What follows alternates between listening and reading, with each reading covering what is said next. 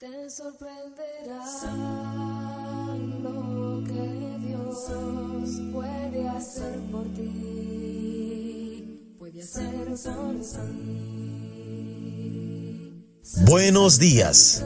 Sabemos que el tiempo es oro y es por eso que valoramos en gran manera que una vez más estés con nosotros en Apuntando a la Gloria.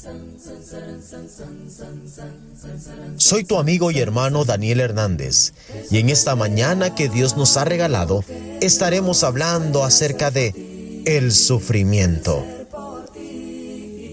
Hay una ventana en tu corazón a través de la cual puedes ver a Dios. Hubo una vez en que esa ventana era transparente. Tu visión de Dios era clara. Podías ver a Dios tan vívidamente como podías ver un hermoso valle o una colina. Entonces de pronto la ventana se quebró. Una piedra rompió la ventana. Una piedra de dolor.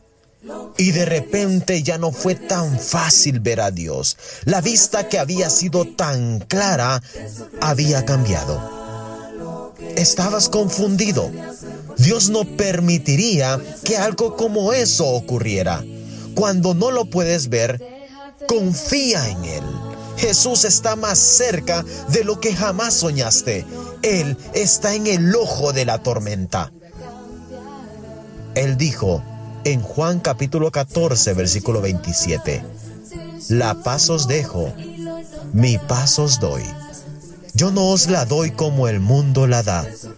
No se turbe vuestro corazón, ni tengan miedo. Dios te bendiga en este día.